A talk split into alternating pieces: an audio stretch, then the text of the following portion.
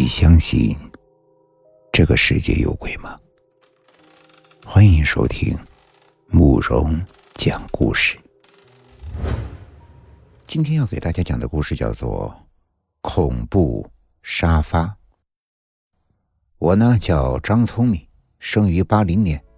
小的时候家里的条件还不错，父母都是单位的干部，生活算得上是殷实。由于后来父亲升了官啊，所以啊单位给分了套房子，就是那种楼上楼下两层楼的房子呢。用了两个多月的时间，简单的装修了一下，然后我的父母就开始置办家具。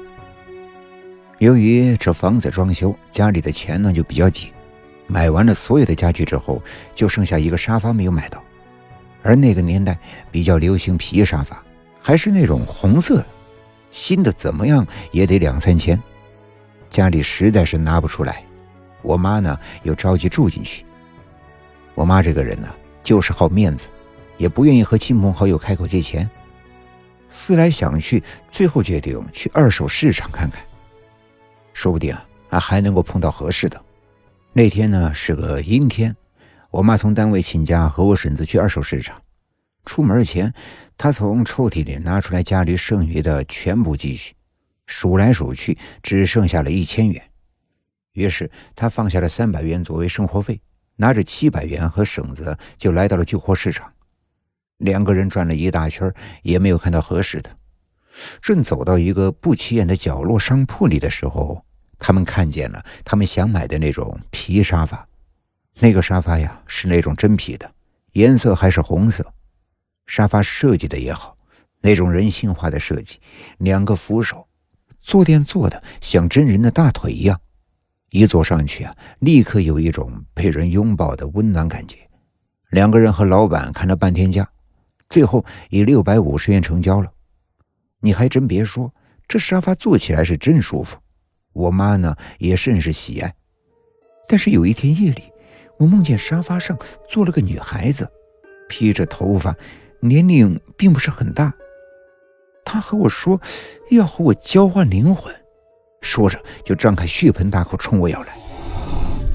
我猛地惊醒，才发现那是一场梦。于是我下意识地走到楼下，盯着沙发看了好久，然后下意识地坐了上去。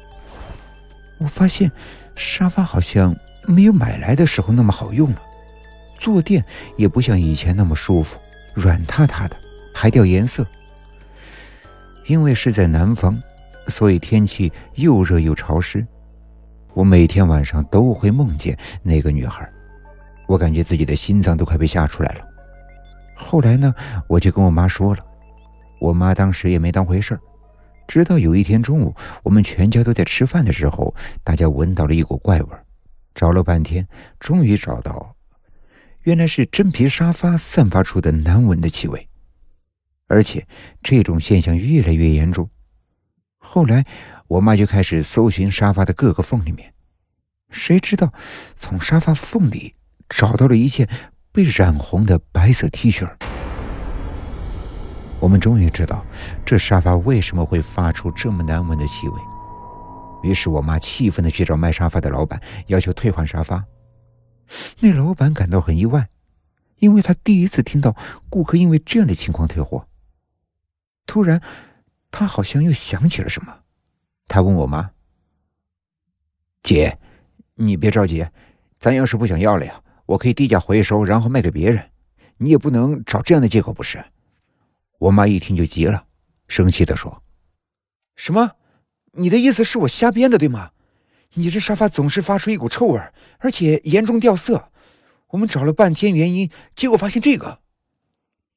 说着，把一件染红的衣服往卖沙发的手里一扔：“你自己看吧。”老板用水把沙发一洗，发现了不对劲，于是马上打电话报了警，整得我妈呀也是一头雾水。沙发质量有问题，报什么警呢？老板也上前安抚我妈。说道：“呃，大姐啊，呃，你等会儿，我这沙发钱呀，肯定给你退。不过呀，咱们得等会儿警察，这事儿呀有蹊跷呀。”我妈一听要给他退钱，也就不好说什么了。过了不一会儿，警察赶来了，立刻把我妈和那个店主叫到房子里问话。具体呢，就是询问怎么发现沙发不对劲的，以及询问店家沙发的来源。原来那个沙发是附近理发店重新装修替换下来的旧沙发。警察呢，也是带人去把我们家的沙发给拉走了。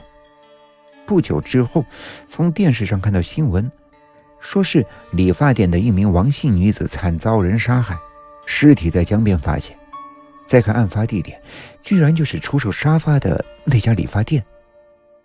自从沙发被拉走以后，我就再也没有做过那些恐怖的梦了。